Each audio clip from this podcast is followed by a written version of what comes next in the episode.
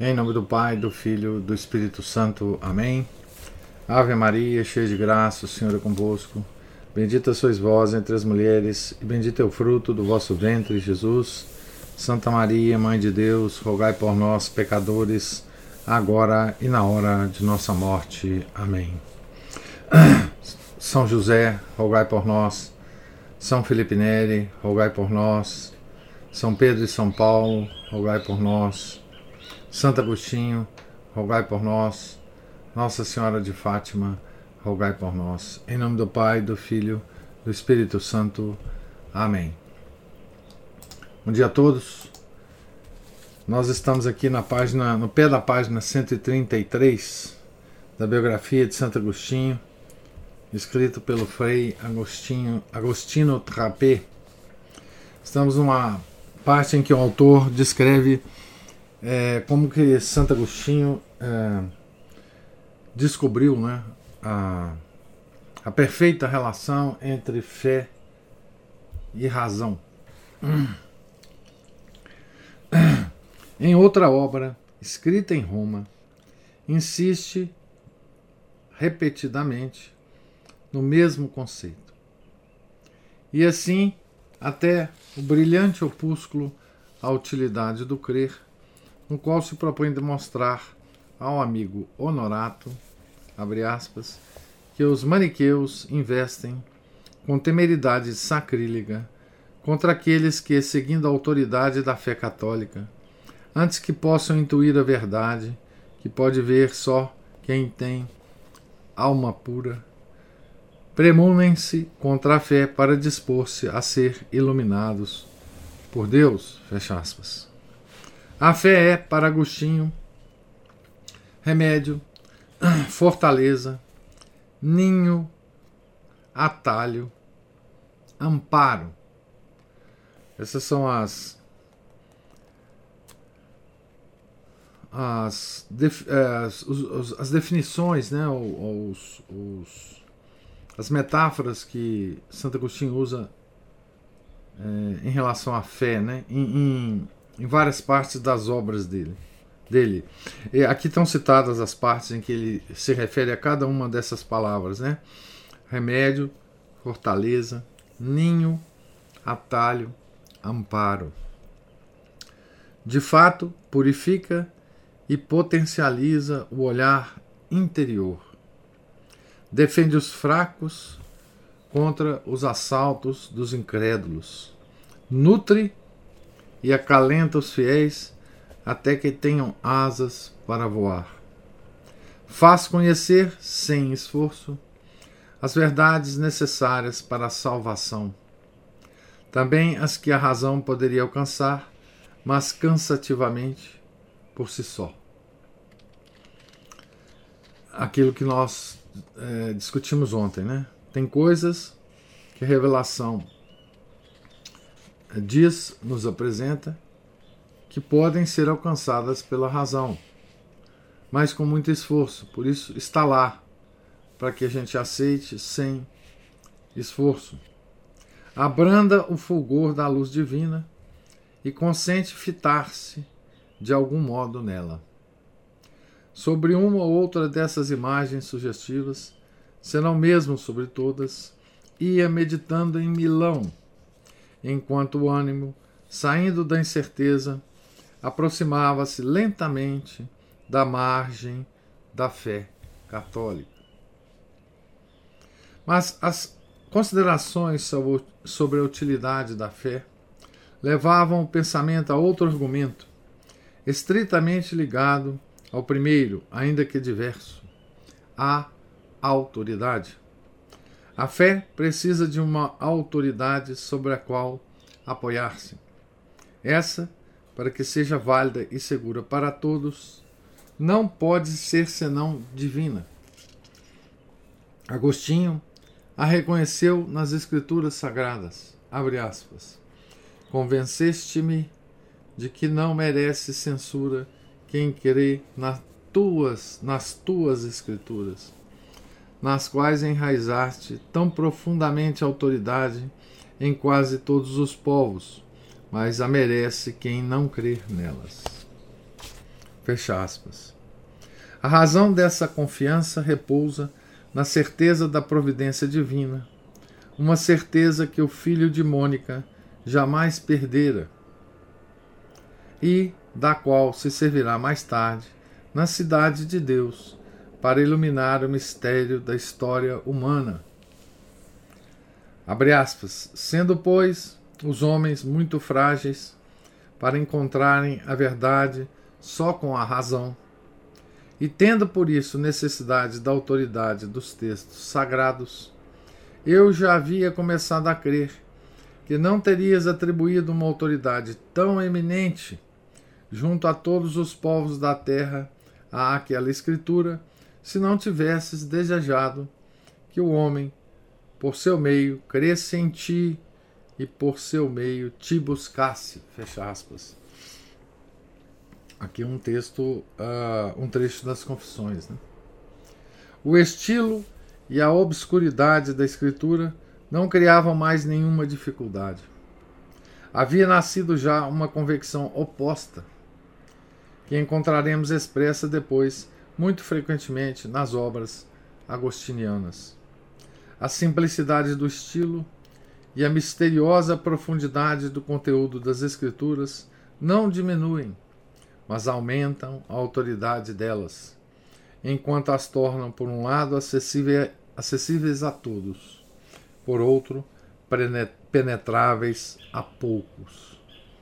A clareza da linguagem e humildade do estilo convidam a humanidade inteira a correr em seu interior enquanto a profundidade dos mistérios estimula os mais capazes e os mais diligentes a provar a alegria da descoberta de verdades escondidas.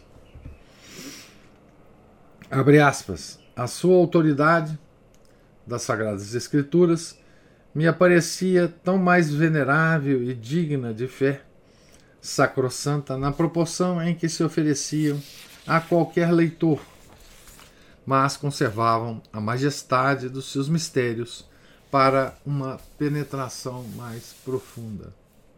Fecha aspas.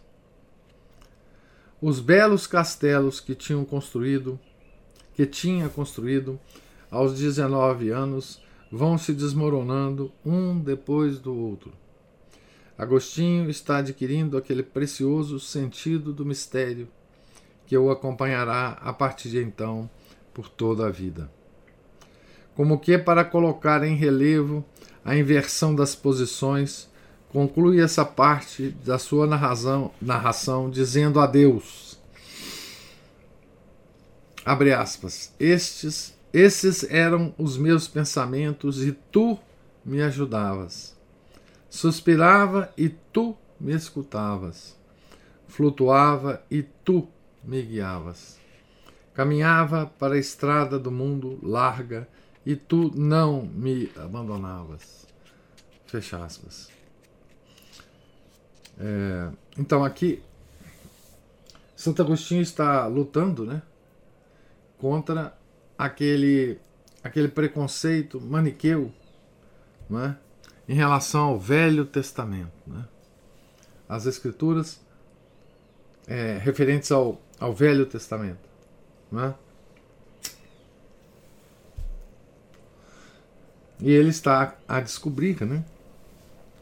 Naquela linguagem simples, lembra que essa linguagem simples o afastou inicialmente da leitura das escrituras, porque era um homem acostumado a a linguagem sofisticada dos filósofos, né? dos filósofos gregos e romanos, né? Então ele pegou aquele livro tão simples, com uma linguagem tão simples, que aquela linguagem o tinha, o tinha afastado, né? Agora ele estava a descobrir a relação entre linguagem simples e as obscuridades das escrituras, os mistérios contidos nessas obscuridades, né? A humildade, a humilde confiança não foi, não ficou sem fruto. Pouco depois deu outro passo decisivo em direção à fé. percebeu que a autoridade dos livros santos, dos quais já estava convencido de dever extrair a sabedoria, supõe outra autoridade, a autoridade de quem os conserva e os garante. Qual é essa autoridade? Um longo e lento processo de reflexão convenceu Agostinho de que essa autoridade é a da Igreja Católica.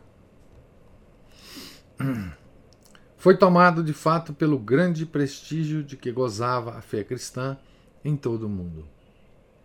Raciocinando com os amigos acerca do fim do homem e formulando a hipótese materialista de que tudo termina com a morte, exclama, comovido: Abre aspas.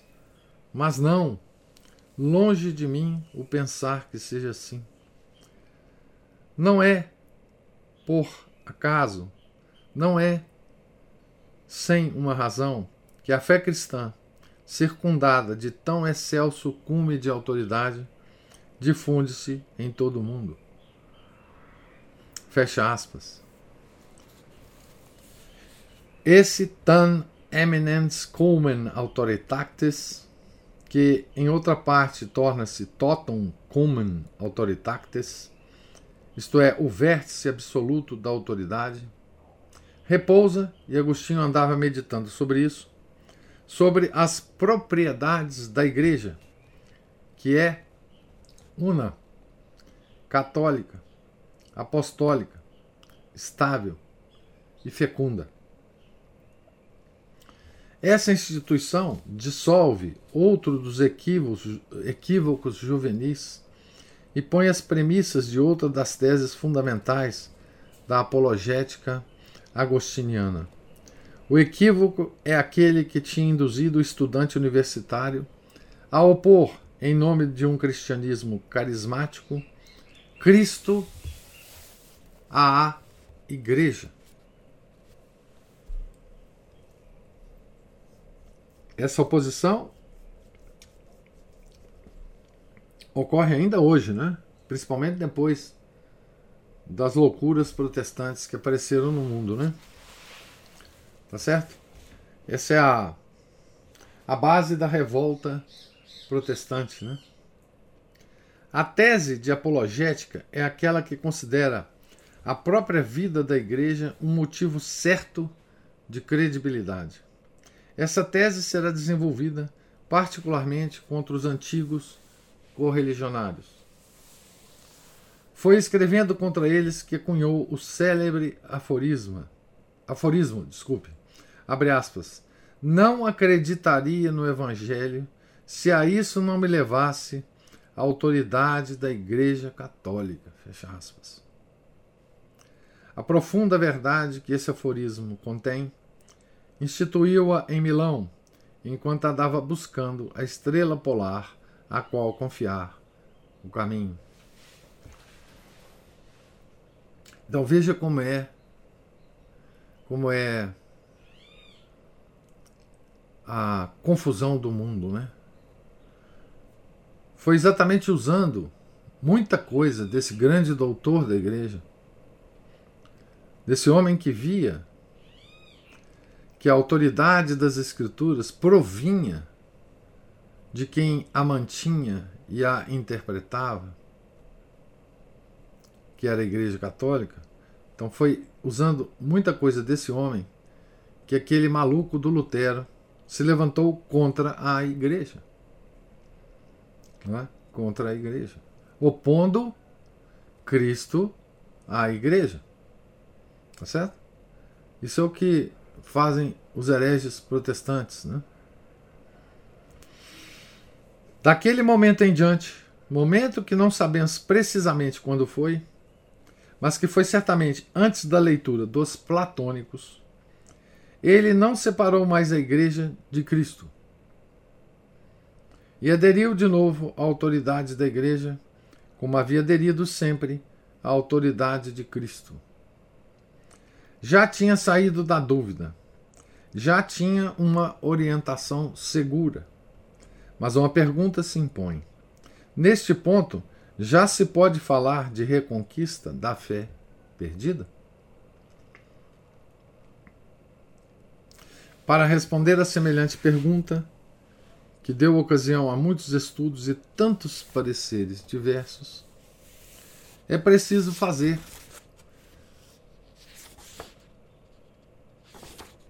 a meu parecer, uma importante distinção entre o motivo formal da fé e o seu conteúdo. Ele havia conquistado o primeiro, o motivo formal da fé. Por que ter fé? Qual é a importância de ter fé? É? O que que a fé produz no ser humano que a tem? É? Então, esse é o motivo formal. Né? Ele havia reconquistado o primeiro, não tinha ainda as ideias claras no tocante ao segundo conteúdo da fé.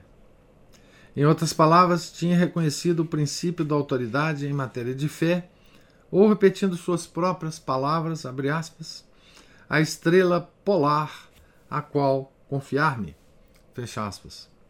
Não tinha alcançado a necessária clareza sobre alguns pontos, mesmo fundamentais, da fé. Por isso, seu estado era de certeza e flutuação. Ao mesmo tempo,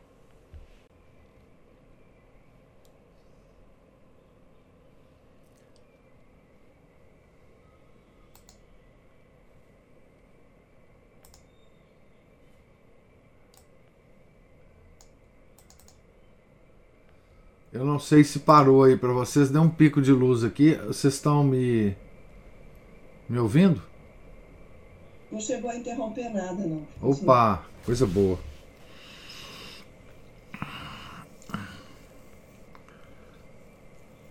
Então, por isso, seu estado era de certeza e flutuação ao mesmo tempo. Essa distinção é sugerida, mais do que isso, é expressa pelas próprias palavras das confissões. Estes pensamentos misturavam-se no meu mísero coração cheio de inquietudes penosíssimas, fruto do temor da morte e da falta da descoberta da verdade. Permanecia toda a vida solidamente enraizada em meu coração a fé na Igreja Católica. Sim, uma fé ainda rude em muitos pontos e flutuante, além dos limites da justa doutrina, mas meu espírito não a abandonava. Antes, embebia-se nela cada dia mais. Fecha aspas. Na realidade, no plano filosófico, sentia-se ainda emaranhado nas malhas do materialismo e do dualismo. Ah, o dualismo é aquele maniqueu, né, do Deus bom e do Deus mau, né? Da matéria má e do espírito bom, né? Tá certo? E do materialismo é aquele sentimento de que Deus tinha que ser material para existir, né? Tinha que ser uma massa corpórea, como é a, a expressão que o próprio autor usa aqui.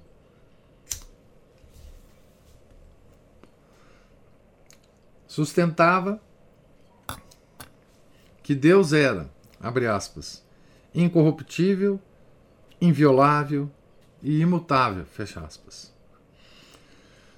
Havia entendido e acreditava firmemente que, quando se pensa em Deus e na alma, não é necessário pensar qualquer coisa de corpóreo.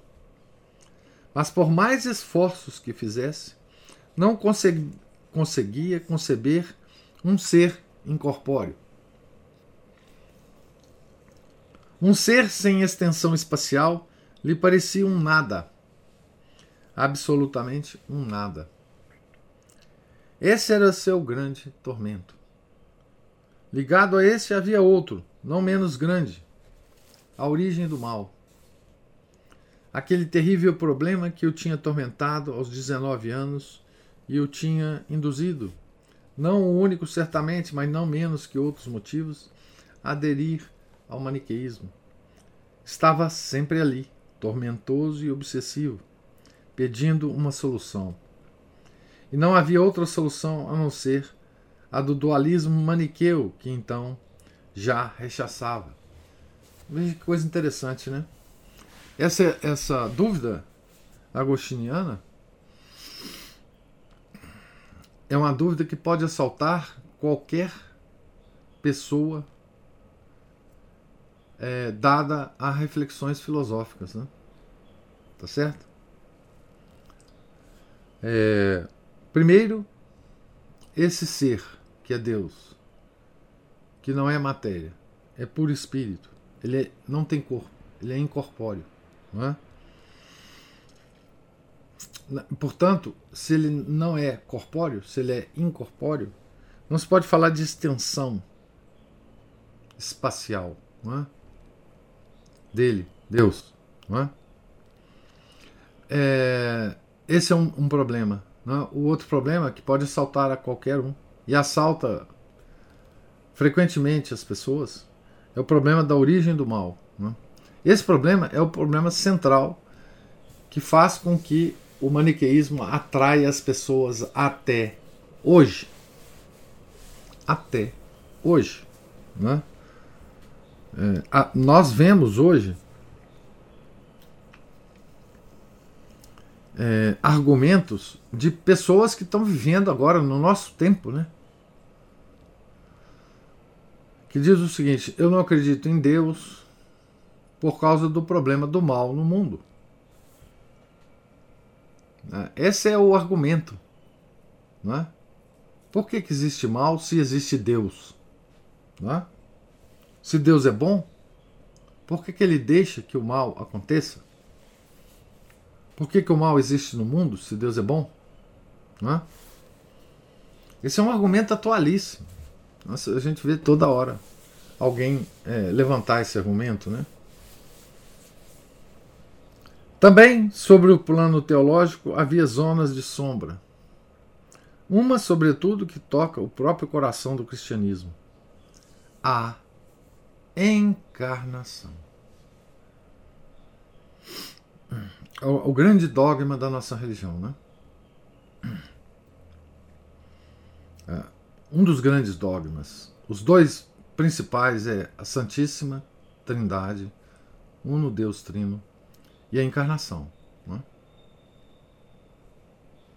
A encarnação é uma pedra de tropeço para os não católicos. Né? Agostinho pode parecer estranho em um homem educado catolicamente, mas é assim. Venerava em Cristo. Olha, veja,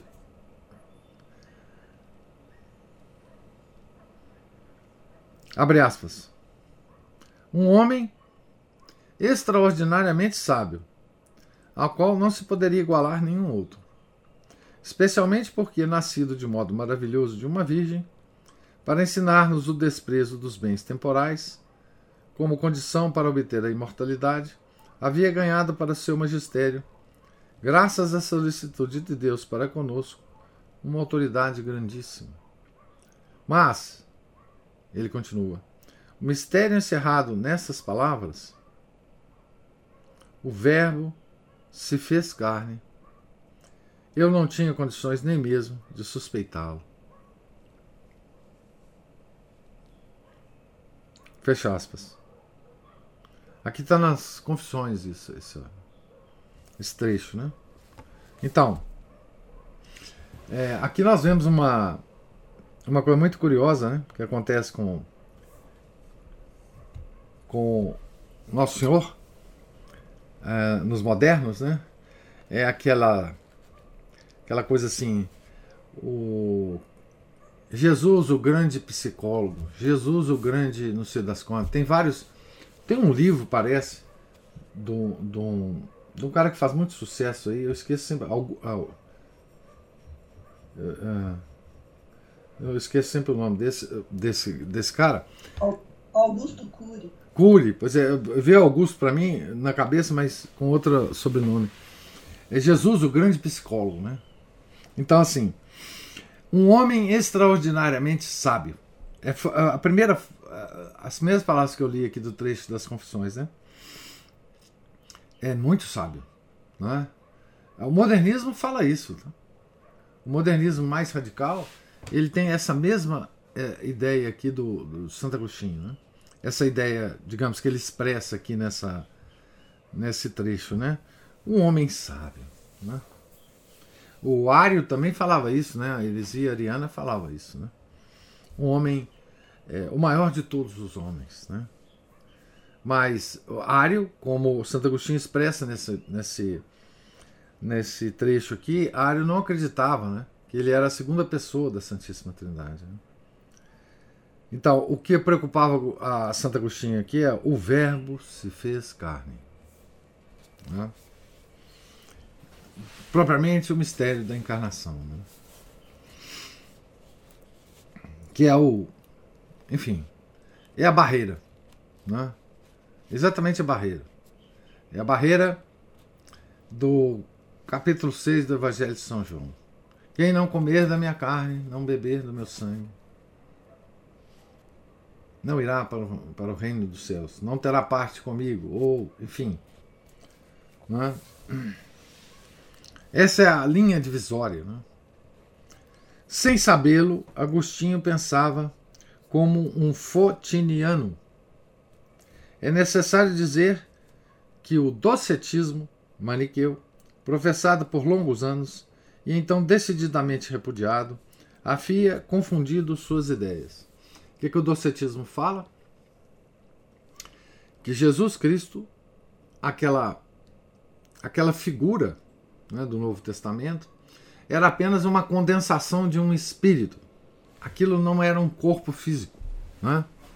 Aquilo era uma, um espírito condensado, né? É, que se condensou para ter um contato com a humanidade. Né? Ah, aquilo não era um corpo de verdade. Né? Era uma aparição, digamos assim. Né? O docetismo é, era parte da doutrina maniqueia né, e tinha se entranhado né, nas veias de Agostinho.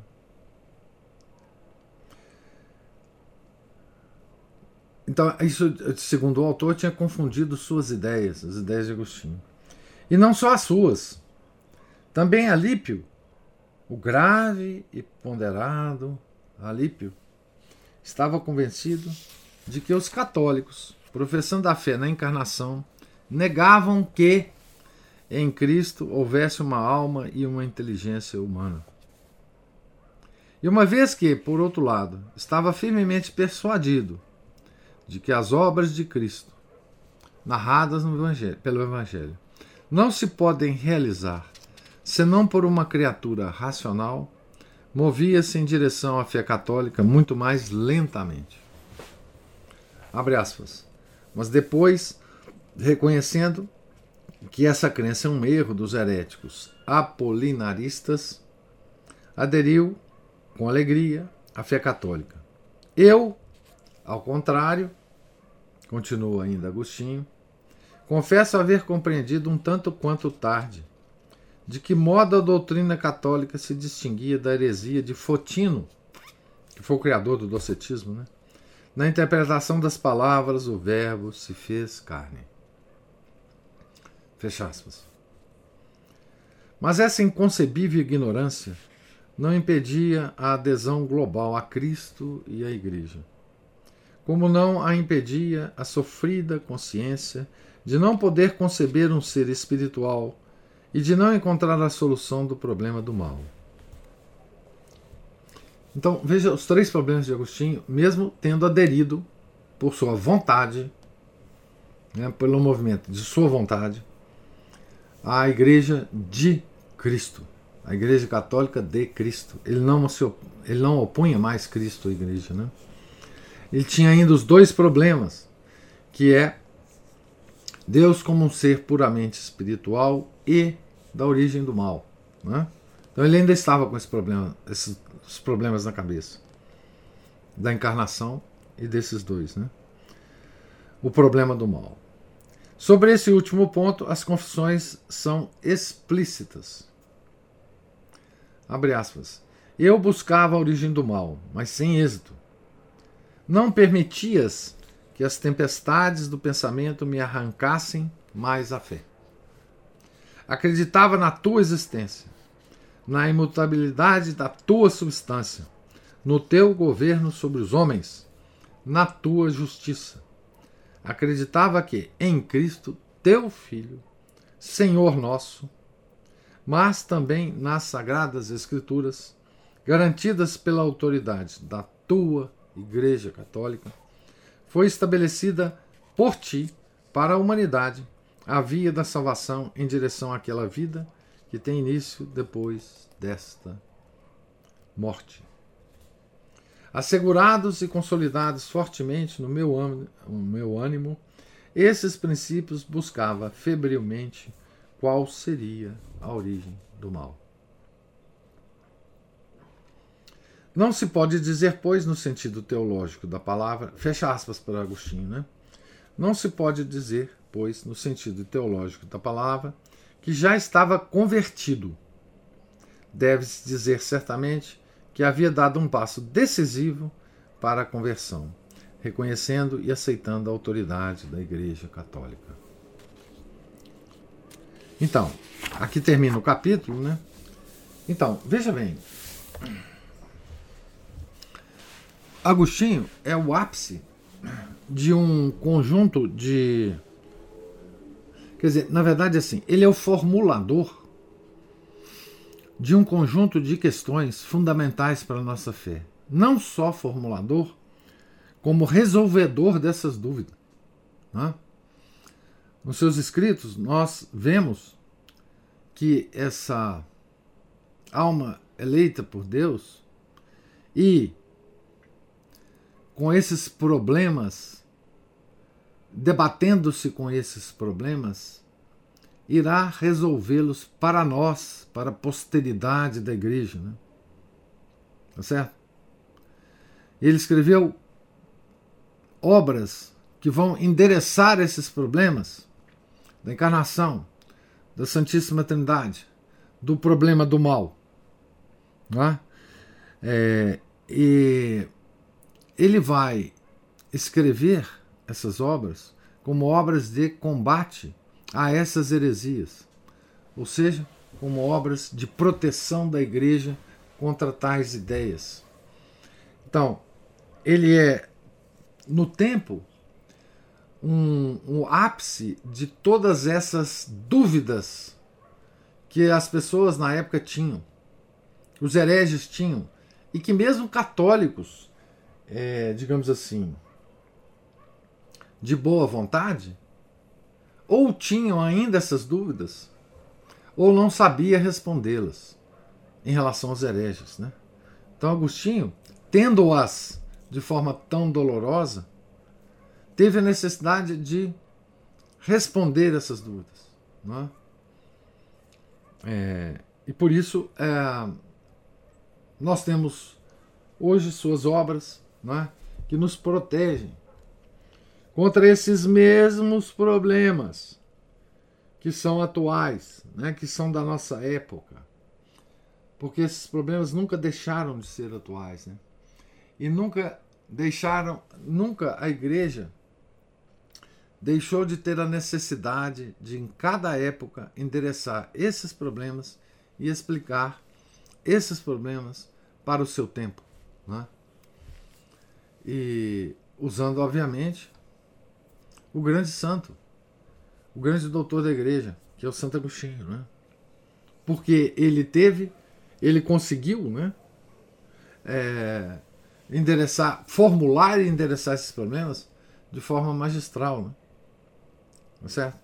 Então, foi porque ele teve esses problemas que nós hoje temos uma solução desses problemas, né? É... Então, vou parar por aqui. Nós estamos no final, no, no final do capítulo, página 141 do capítulo 13, e vamos deixar o início do capítulo 14 para amanhã, é, se Deus quiser. O capítulo 14 fala sobre o contato de Santo Agostinho com os, os platônicos, né? Ah, e aqui, enfim, a gente vai falar sobre isso. Tem a questão do, do da gnose platônica também, né? Mas então agora eu gostaria de ouvir se existir, se existirem os comentários de vocês a essa leitura de hoje. Oi, professor. Ô, Márcio. Tudo bom? Bom. Bom, aí o senhor falou da origem do mal aí, que é uma coisa bem pertinente, bem interessante, porque é, quando a gente não, não conhece a origem do mal, né, da, da, queda dos anjos, da queda do paraíso, as pessoas começam a, a crer que a origem do mal é, acabam caindo no maniqueísmo, aí sendo seduzidos pelo maniqueísmo. É o né? dualismo, o é. é. Exatamente. O mal é o outro, né? O, é aquele que, que incomoda, são os pais, para os filhos são os pais, para as mulheres são os homens, para certas etnias são os homens brancos ocidentais, é, e por aí vai afora, né? Quando na verdade, se, se a gente pegar lá, o, analisar coisas sobre o prisma do pecado original, a gente vai perceber né, que o mal mesmo é a fraqueza humana. Né? É. Ao invés de o pessoal crucificar todos os homens, vão crucificar os maus homens. É o mal dos homens, principalmente. É, o mal tem alguma uma existência, uma essência, né? É, ou seria também aquela carência né, do, do bem ali, diríamos assim também. É, desordena, a falta de, de, de, ordem, né, a desordem do, do das, dos, dos, afetos, dos impulsos, né, dos. Essa é a visão clara, é. Aí, por favor, desenvolva mais o tempo. Não, não, pois essa, essa é a visão clara né, da, da, da queda. É, eu, eu vou pedir a, a autorização dos senhores para ler um, um trecho de Chesterton. Vocês sabem que eu já entrevistei Chesterton várias vezes ah, no meu blog, né, no meu quase falecido blog. É, ah, e tem uma entrevista que eu fiz com o Chesterton sobre a, o problema da queda. Eu vou ler só a parte que interessa aqui, não vou ler toda a, a coisa, não. Depois eu posso pôr até o, o, o link aí para vocês verem. Então, veja o que, que o, o, o, o, problema do mal está no, no problema da queda, né? Originalmente, né? E o, o, por isso que eu vou ler esse, esse trecho aqui. Vai, vai ser rap, rapidinho. Então, eu, o Chesterton diz o seguinte: a queda é uma visão de vida. Ela não é apenas a única visão esclarecedora da vida, mas a única encorajadora. Ela afirma contra as únicas filosofias alternativas reais, aquelas dos budistas, dos pessimistas e dos prometeicos, que nós usamos impropriamente um mundo bom e não simplesmente que estamos presos no mundo mau. Ela remete o mal ao uso errado da vontade, e assim declara que ele pode eventualmente ser corrigido pelo correto uso da vontade. Qualquer outro credo, exceto este, é uma forma de rendição ao destino. Um homem que guarda esta visão de vida descobrirá que ela ilumina milhares de coisas sobre as quais as éticas evolucionárias não têm nada a dizer. Aí eu pergunto ao Chesterton se ele poderia dar um exemplo dessas coisas iluminadas pela visão da queda, né? pela correta visão da queda. Aí ele diz: Posso dar vários. O colossal contraste entre a inteireza da máquina humana e a contínua corrupção de seus motivos. O fato de que nenhum progresso social parece nos livrar do egoísmo. O fato de que os primeiros e não os últimos homens de qualquer escola ou revolução são geralmente os melhores e os mais puros tal como William Penn foi melhor que um Quaker, um Quaker milionário ou Washington melhor do que um magnata americano do petróleo. Aquele provérbio que diz: o preço da liberdade é a eterna vigilância, que é propriamente apenas um modo de declarar a verdade do pecado original. Aqueles extremos de bem e mal em que o homem excede a todos os animais pelos padrões do céu e do inferno. Aquele sentido de perda sublime está em cada verso de toda grande poesia e em nenhum outro lugar em maior quantidade do que na poesia dos pagãos e céticos.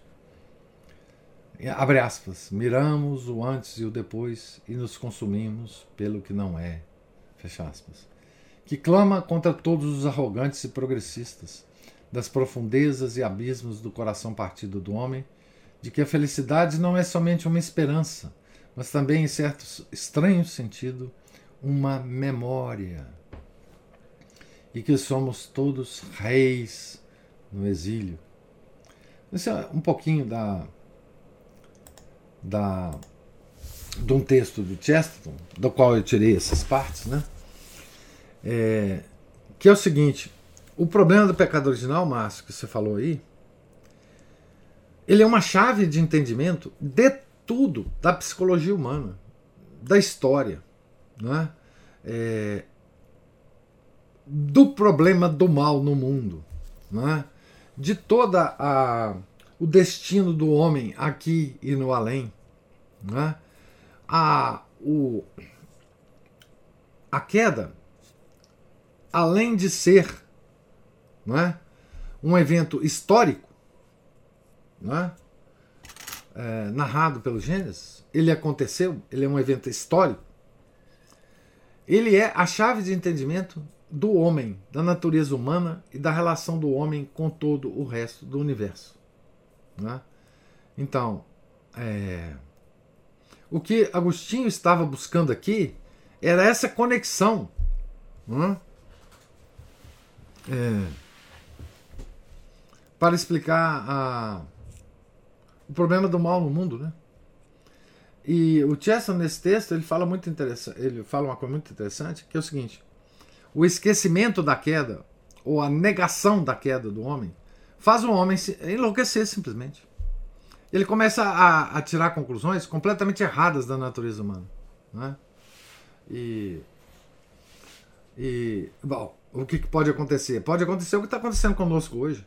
Nós não temos a menor noção do que é o homem, do que é a psicologia do homem, do que é a relação entre a alma e o corpo do homem, né? do que nós devemos fazer. Porque a queda tem também repercussões profundas na moral. Né? Porque no final desse texto que eu li, Gesto diz o seguinte: é, Nós somos reis no exílio, portanto, nós fomos criados para ser reis no céu. E tivemos aqui o nosso exílio. Né? A queda nos traz uma certa memória do paraíso, porque nós estamos fora dele, mas nós já estivemos lá. Né? A queda é. A meditação sobre a queda do homem é fertilíssima. Né? Fertilíssima. E ela explica muita confusão do mundo hoje. Né? É... E ela está é, intimamente relacionada com esse problema do Santo Agostinho, o problema do mal. Né? Problema do mal do mundo. Né? É... E tem repercussões, né, Márcio? Eu tenho certeza que você enfrenta isso. Repercussões catequéticas, né? Como é que a gente vai explicar isso na catequese? É... enfim, é...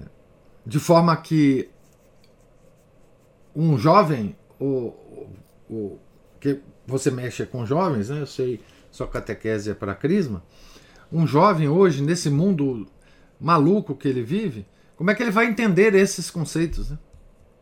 Isso é uma, uma, uma, um desafio muito grande. Né? Mas nós temos que fazer, nós temos que de novo explicar para o nosso tempo a doutrina católica. E ela envolve necessariamente a queda do homem. Se nós não considerarmos que nós estamos aqui num lugar para o qual nós não fomos criados, portanto, nós estamos na queda, a nossa história é na queda, nós não vamos entender nada. Né? Não só nada de moral, né? mas também nada de, de nada, da ciência, enfim. Né?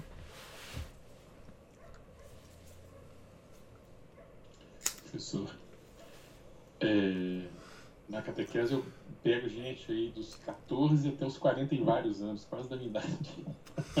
São jovens ainda, mas são jovens. É, bom, dizia meu tio que antes de 60 todo mundo é jovem. É. Exatamente. Bom, mas aí o, o interessante é a. Você falou do paraíso, é aquela, aquela frase, né? Saudade de algum, de, de algum tempo e de outro lugar, né? É, Que, exatamente. que a gente tem essa sensação assim, peraí, as coisas são, estão sendo como elas não deveriam ser, elas deveriam ser de um modo diferente, mas segundo a vontade de Deus, não segundo a, o universo criado, né, imaginado pelos ideólogos, né? É porque o paraíso é tão diferente desse, desse universo, desse milenarismo né, que a gente vive. Não é? Não dá É. nem pra imaginar muitas vezes. né? Não, é. Só uma- uma- um sonho, assim, uma coisa altamente psicodélica. é. Bom, mas aí o, o, o, o interessante também da, da doutrina do pecado original, eu acho que a pessoa analisando esse ponto de vista, aí é que ele vai realmente abraçar a fé. E essa doutrina, na- nas catequeses, nas homilias das, digamos assim, paróquias modernas, isso não existe. O Não. negócio é, a igreja virou ONG nesses lugares. Hum.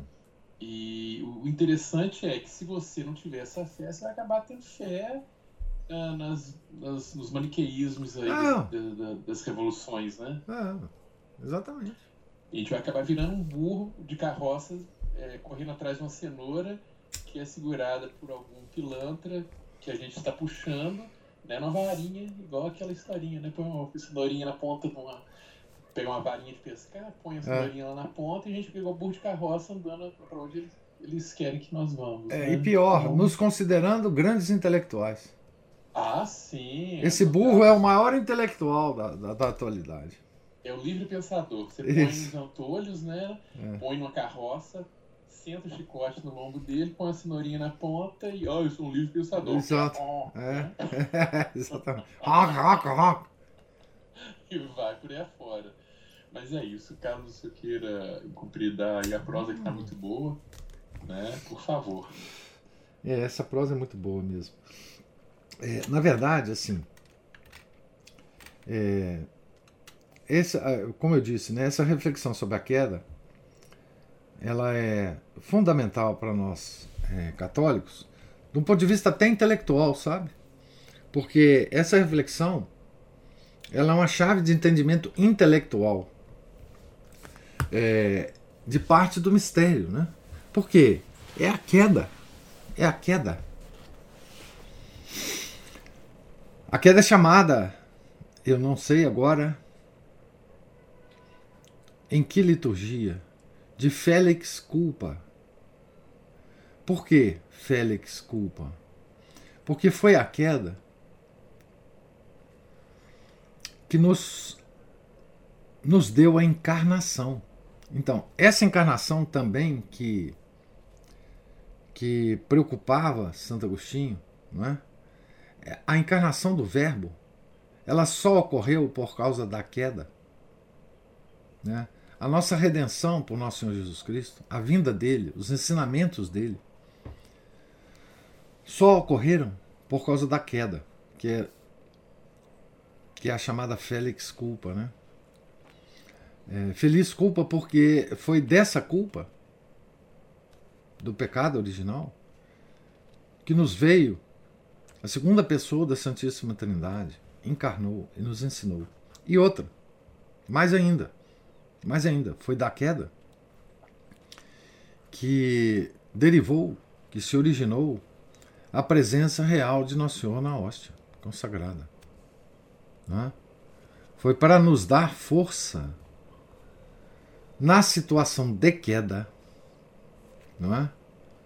Que Deus permanece nos nossos altares, é? Que se oferece a nós, é? Permanentemente, não é? Aquela promessa dele nunca nos abandonar até o fim do mundo, ela é consequência direta da queda, não é? Então, a queda que aparece no início das Escrituras, não é? tem uma relação direta com a encarnação e a paixão de Nosso Senhor. Então, queda, encarnação e paixão são eventos do drama do drama humano, não é? Então, é, ela é um evento histórico, mas é uma chave de entendimento para todo o resto depois da queda. Toda a história da humanidade. Né? É, depois Santo Agostinho vai, vai, enfim, sofisticar muito essa visão da história na Cidade de Deus. Né? Então, é, é a, queda envolve mistério, né? A queda envolve. É, mas, como todo mistério, né? É, ela é. Ela é tão rica em significados, né? Que o intelecto humano pode aprender e entender, né? Pode usar, pode tirar conclusões, né? É, é, é uma coisa maravilhosa, como acontece com todos os mistérios da nossa religião, né? É uma coisa extraordinária, né? É, enfim,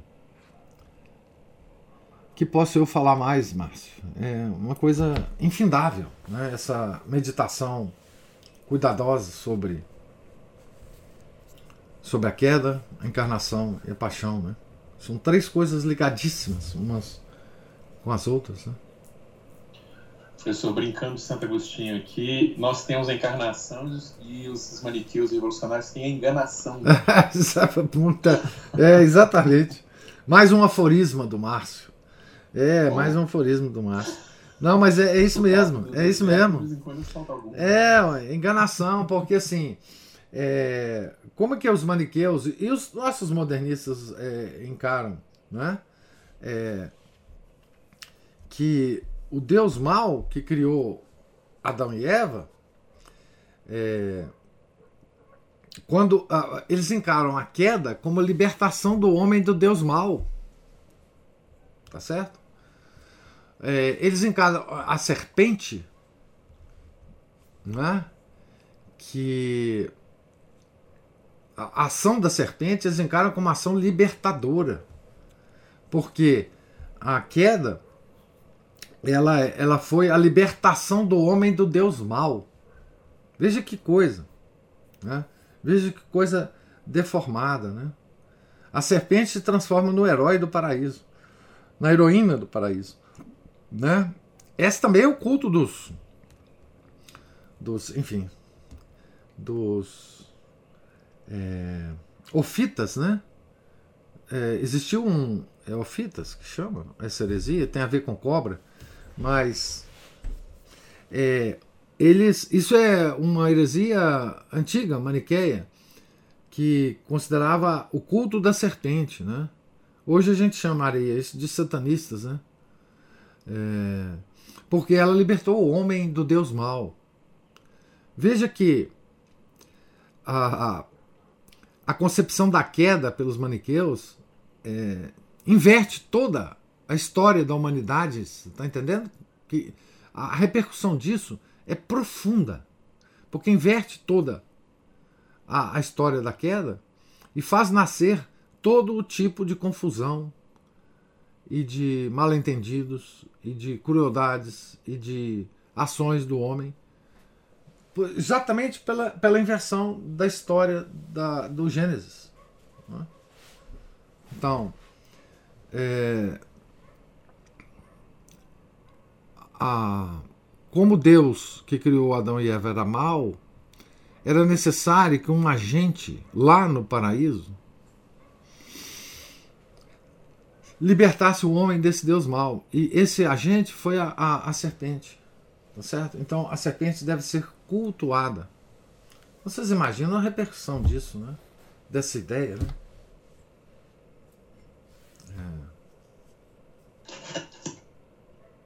A gente pensa, acho que a gente já falou disso uma vez, daquela sala Paulo VI lá no Vaticano. Ah, aquela sala. Quem, como é que se explica isso? Só ah. através dessa, Essa... dessa heresia que você acabou de falar. São os ofitas, é. Esse culto. É. É. Porque aquilo é descarado demais, né? É, é exatamente. É, é, exemplos disso a gente tem em muitos é, lugares, né? É, a, a, a, sala Paulo VI é um, é um escândalo, né? É um escândalo permanente. Mesmo porque ela é uma sala usada para para uh, encontros do, do Papa, uh, uh, como é que fala isso? Conferências do Papa, né? Para a imprensa, para enfim, é um, é, um, é um horror, né? É um horror. Então, são os adoradores da serpente. São os ofitas. Eu acho que são é ofitas mesmo que chama essa essa heresia é, dos ofitas. Vamos ver, ofitas. É, ofitas, exatamente. É, nome genérico para várias seitas gnósticas cristãs da Síria e do Egito. Está aqui o, o, o Google me, me, respondendo. Tem um artigo da Wikipedia, Wikipedia da, sobre ofitismo. O, enfim, é, eu, eu não costumo. É, eu costumo errar os nomes, mas esse nome eu não errei, não. Então, é, tudo isso gira em torno da, da, da interpretação da queda do homem e da, do conceito de Deus que nós temos. Isso é central na nossa religião. Se nós, se nós é, desviarmos da, da concepção da queda, da concepção católica da queda, acabou. Não tem mais volta. Né? Não tem mais volta. Então, queda, encarnação e paixão são coisas ligadas que nós nunca podemos é, esquecer. Né? É. E esse é um, um, caminho. Pode falar. É, eu ia falar o seguinte, que a gente precisa é, aprender né, a separar essas coisas, porque é, uma sala como essa é, é realmente um escândalo. E aí isso, pode, isso é usado pelos nossos, pelos inimigos da Igreja Católica contra a Igreja. Né? Claro. Mas aí a gente tem que fazer, o que o senhor leu aí, você entende bem que o Chesterton disse, uma das coisas que ele disse, que os primeiros é que estavam mais certos. Então nós temos realmente que voltar e ouvir mesmo as palavras de um Santo Agostinho, as palavras de um Santo Ambrósio, um Santo Afonso, é. porque para poder aprender a separar uma coisa da outra. É. E outras, e, infelizmente, há católicos que é, fecham os olhos para essa distinção, vamos dizer assim, desses erros e da verdadeira doutrina. E que isso não impede que você seja um católico, que você, reconhecendo os erros, né, não impede que você seja um católico, não é? Que, aliás, é, é aliás, é o contrário. Aliás, é o contrário. Quando você reconhece essas distinções, você. É, porque distinções sutis só a Igreja Católica tem. Só. E é exatamente nessas distinções sutis que, que está o fundamento da nossa fé. Porque Deus é sutil, porque Deus é delicado, não é? é e exatamente essa delicadeza de Deus que nós temos que buscar. Deus é delicado em tudo. Deus é delicado nas suas obras, nas suas escrituras. Né? E, e o católico ele tem que ser delicado ele tem que conseguir distinguir bem as coisas para fundamentar bem a, a, a religião. Né? É, a, existe um, um acervo extraordinário da nossa doutrina, que é reconhecida pela Igreja como um acervo dogmático, não é? Que são os padres da igreja. Você citou aí Santo Agostinho, Santo Ambrósio, São Jerônimo, né? na, na parte latina, São João Crisóstomo, São Gregório Nazianzeno, etc. Na parte grega, tem vários, né? da patrística grega e da latina. Isso é um repositório da nossa fé. Não é? É, um repositório que, que por exemplo, uh, Santo Tomás de Aquino visitou para escrever a Catena Áurea. Né? Esse repositório dos padres da igreja, né? que é a maior obra intelectual que a humanidade já produziu. cheio de distinções, cheio de delicadezas. Né? É, quando nós estamos na esfera da patrística, nós estamos longe dos brutamontes, dos brutamontes protestantes, das pessoas mais ignorantes, de uma ignorância quase que invencível, de de eh, pessoas rudes, rudes intelectualmente, que não, não conseguem distinguir as coisas. Né? Essas, é, quando a gente entra no, na, na catedral da Igreja Católica, ela é cheia de partes é, delicadas e, e, que a gente precisa distinguir, né? É como, como a gente entra numa catedral gótica, né? É, você pode passar ali é, dias e dias observando os detalhes. Cada detalhe conta numa catedral gótica, né? Cada fresco, cada imagem, cada vitral, cada raio de luz que passa pelo vitral, né? Iluminando certas coisas e não outras iluminando com certa cor uma coisa e a outra, outra cor outra coisa. Então, é, a nossa religião é uma catedral belíssima na qual nós estamos a observar os detalhes, né? É, a observar as sutilezas, né? a, a, a nos atentar para os detalhes. Né? É, pela beleza da, do detalhe, para, enfim. E hoje, tudo que nós não temos é essa capacidade de distinção. Né? O que que nos horroriza nessa sala que você falou, a sala Paulo VI, é a rudeza. É, antes de, de ser demoníaca, ela é feia, ela é rude, ela ela é indelicada, ela é um, um, um, um monstro, tá certo? Porque você vê que não tem nenhuma característica católica. Mesmo se você ficar é, restrito só à, à, apreciação estética. Se você tirar toda a apreciação, digamos, teológica e, e enfim, se você observar só esteticamente, você, vê, você, você distingue aquilo ali assim, não é católico, porque não é delicado, não é bonito, não tem luz. Né? Luz. Então você falou de distinção, eu acho assim, é isso. Né?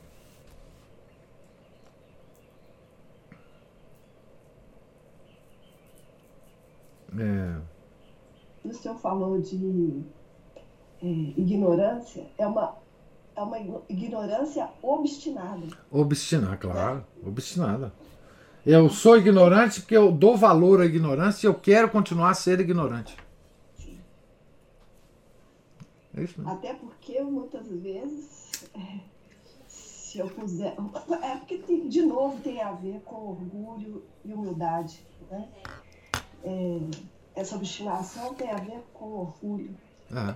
Se a pessoa é, abrir mão da, da, dessa ignorância obstinada, ela pode sim ver algo que vai ter que fazer ela mudar toda a rota da vida dela. Tudo. E, é. e a pessoa não quer. Não. Não. não. Isso é que é o problema, né? É, o, o, o velho orgulho de Satanás, né? É. E a palavra obstinação é muito bem usada aí. Quer dizer, são os obstinados. Né?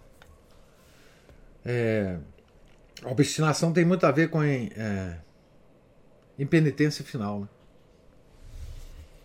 É, que, que vai efetivamente levar as pessoas para o inferno. Né? O inferno, a população do inferno é a população de obstinados. Né? É, muito triste isso, muito, muito triste. Mas vamos continuar a ver a rota de Agostinho das sombras para a luz. Né? E a rota de Agostinho, intelectualmente, é um exemplo de que, mesmo é, afogado, elameado na heresia maniqueísta, ele concebeu um caminho de volta, né? Claro, com a graça de Deus, com as orações de Santa Mônica, mas é um exemplo para nós, né, que estamos imersos no maniqueísmo moderno, de como nós vamos é, conseguir é, conviver com essa lama né, e não nos elamear. Né? Nós temos que usar os, os argumentos agostinianos né, contra a heresia é, atual. Né? É, sempre é, tendo a certeza de que ele saiu ele saiu de um, de um abismo profundo onde ele estava. Né? E, Professor. Sim. É, falando da Ana Paula colocou aí a questão da obstinação, aí me lembra logo na, é, os judeus, né? Que por isso que na no, sírio, né? No tríduo pascal. É na oração dos, é na, na oração dos fiéis, não, oração dos fiéis é, da Sexta-feira Santa. Não, não ajoelha, né? Porque no caso deles é obstinação mesmo. Também. É, a palavra da, da, da, dessa oração é, é pérfidos judeus, né, no sentido de obstinados, né? uhum. né? É, que foi mudada também no, no Missal de 63, né? Mas, uhum. é, sim, obstinação. É, foi por isso uhum. que os, os, judeus não aceitaram o Nosso Senhor. Uhum. Né? Não aceitam até hoje. Uhum. É. Isso mesmo, bem lembrado. Obstinados judeus. É isso mesmo. É... E obstinados pode, pode ser também, a palavra pode ser usada para os hereges hoje, né? Os protestantes são obstinados, né? Enfim. É, muito triste. Então, mais alguma é, observação, comentário? É, nós estamos aqui no início do capítulo 14, que faremos a leitura amanhã, na página 143. Tá certo? Deus lhes pague a presença, a paciência, as observações e comentários. Tenham todos um santo dia, fiquem com Deus. Em nome do Pai, do Filho e do Espírito Santo. Amém. Ave Maria, cheia de graça, o Senhor é convosco. Bendita sois vós entre as mulheres, e bendito é o fruto do vosso ventre, Jesus. Santa Maria, Mãe de Deus, rogai por nós, pecadores, agora e na hora de nossa morte. Amém. São José, rogai por nós. São Felipe Neri, rogai por nós. São Pedro e São Paulo, rogai por nós. Santo Agostinho, rogai por nós. Nossa Senhora de Fátima, rogai por nós. Em nome do Pai, do Filho e do Espírito Santo. Amém.